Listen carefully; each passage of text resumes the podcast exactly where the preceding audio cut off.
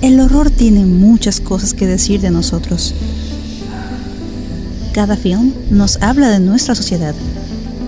Es un reflejo de nuestros miedos colectivos, secretos a voces, problemas de los que no queremos hablar, fantasías tecnológicas y sexuales.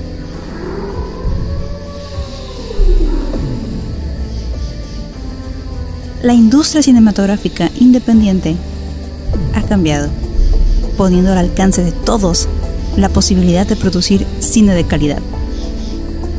Aún así, continúa siendo el género de horror el más producido.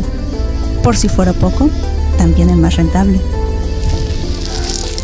¿Qué nos ofrece el horror que nos atrapa y nos estimula? ¿Qué nos asusta? ¿Por qué nos asusta? Y más importante aún, ¿por qué nos gusta asustarnos?